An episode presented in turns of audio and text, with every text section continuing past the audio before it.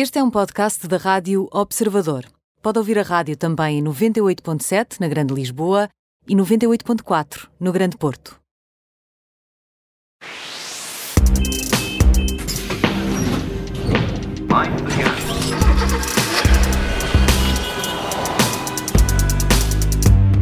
É hora de Operação Stop na Rádio Observador, sempre com o Alfredo Lavrador. É quem sabe. Bem-vindo, Alfredo.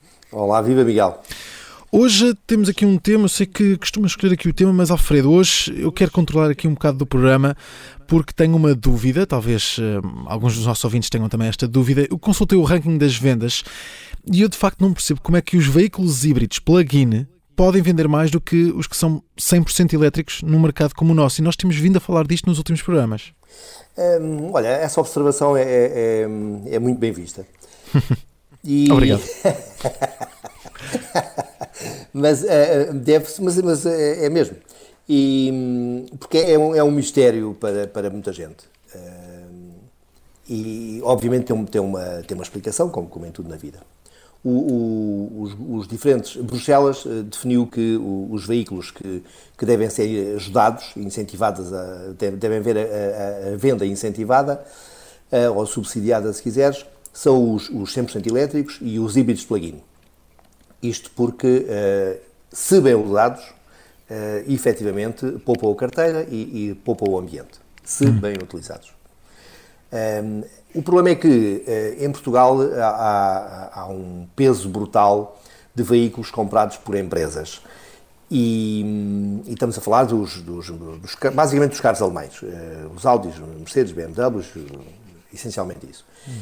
E, e, esse tipo de veículos, um, para se tornarem mais atraentes e para usufruírem, de, pelo menos, da recuperação do, do, IVA, que num carro de 60 mil euros ainda é um valor uh, interessante, um, criaram versões híbridas plug-in, mas na prática os, um, os clientes não necessariamente os carregam. Uh, mas uh, carreguem ou não, a verdade é que tornam esses tipos de modelos extremamente apelativos porque são muito mais, são iguais aos outros, que não são plug-in, mas são muito mais baratos. Hum. E daí que ainda existe muita gente a comprar híbridos plug-in. Eu percebo, percebo isso, percebo isso, mas uh, esta tabela que, que, que, já se pode consultar também, claro, percebi que há, há de facto híbridos plug-in com motor a gasolina, motor a gasóleo, também já temos vindo a falar disto, mas afinal a quem é que se destinam estes motores e, e qual é que é o melhor, se é, que, se é que podemos dizer que há um melhor?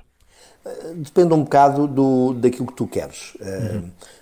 Primeiro ponto, os, os híbridos plug-in eh, mais baratos, ou seja, aqueles do segmento dos utilitários, tipo Peugeot 208 ou Renault Clio, um, eh, ou o segmento acima, uh, se quiseres, tanto o Renault Megane ou o Peugeot 308, um, são essencialmente uh, modelos uh, que têm um motor principal a gasolina e depois uh, são esse motor principal a gasolina é ajudado por um motor elétrico alimentado por uma pequena bateria.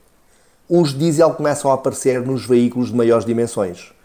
Um, e se a tua pergunta for qual é, a que tipo de cliente se, se, se, se destinam a estes modelos, os diesel favorecem os clientes que percorrem maiores distâncias. Imagina tu que no teu dia a dia uh, fazes casa-emprego, emprego-casa, não é?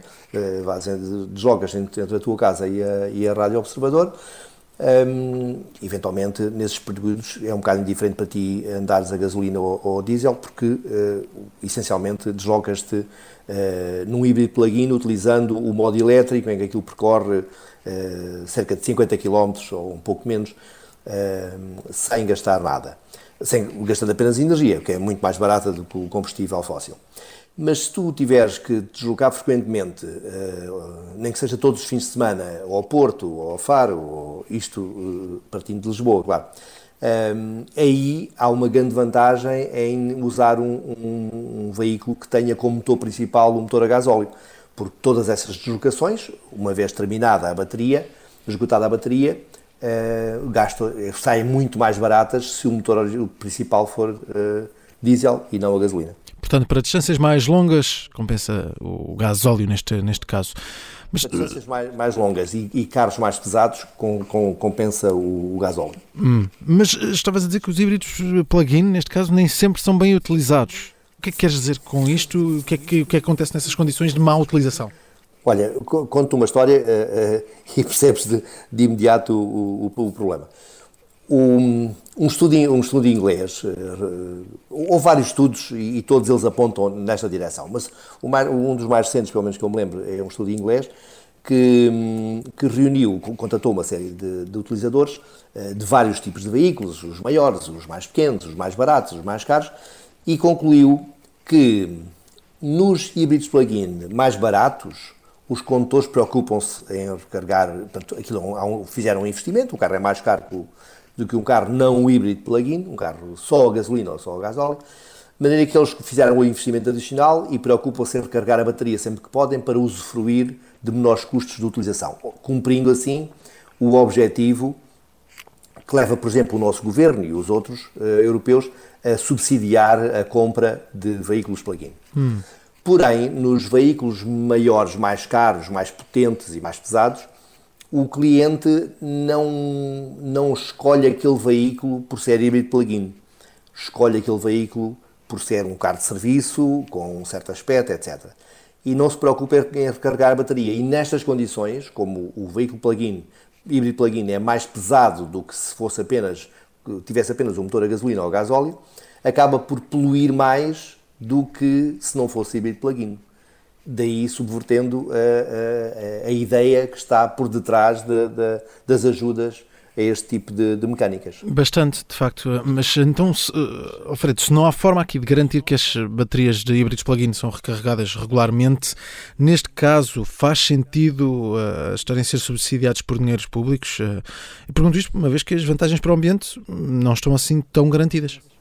Hum, temos que começar de, de, pelo início. Ah, se recuarmos uh, uns anos, uh, não havia veículos elétricos no mercado suficientes para satisfazer uh, a procura. Ou seja, se, toda, se todos os automobilistas desejosos de comprar um veículo menos poluente ou, ou, que pudesse circular de forma menos onerosa entrassem por stands adentros para comprar um carro elétrico, não havia. Uh, e a oferta era, era, era mínima, não, não havia variedade, se quiseres. Uh, parecia uma farda, andavam todos com carros iguais. Um, e, ne, e ainda por cima eram um, bastante caros. E então arranjaram uma solução que foi abrir o mesmo tipo de incentivos aos híbridos plug-in para que as pessoas pudessem ter uma opção mais barata uh, e mais versátil, porque os híbridos plug-in eh, lembra também que nessa data, há 4, 5 anos, o número de postos de carga eh, que existiam, eh, abertos ao público, não eram muitos. Logo, era fácil um utilizador de, de, de um carro elétrico não ter nas, nas, proximidades da sua casa um posto de carga rápido, ou não rápido às vezes, para alimentar a bateria do seu carro. Portanto, os híbridos plug-in foram de início uma, uma benesse. Uhum. Um, eu acredito que muito em breve, provavelmente quando entrar o novo Euro 7, que será em 2025, um, as ajudas a este tipo de veículos irão terminar. Mas temos este cenário de muitos condutores de, de híbridos plug-in mais potentes e mais caros a não recarregar os veículos. Existe, de facto, alguma estratégia para alterar esta, esta situação? Sabes que eu, eu, não só a indústria como o legislador em Bruxelas já se debruçaram sobre esta, esta problemática várias vezes. E efetivamente não, não há forma de obrigar uh, as pessoas a, a, a, recarregar a bateria.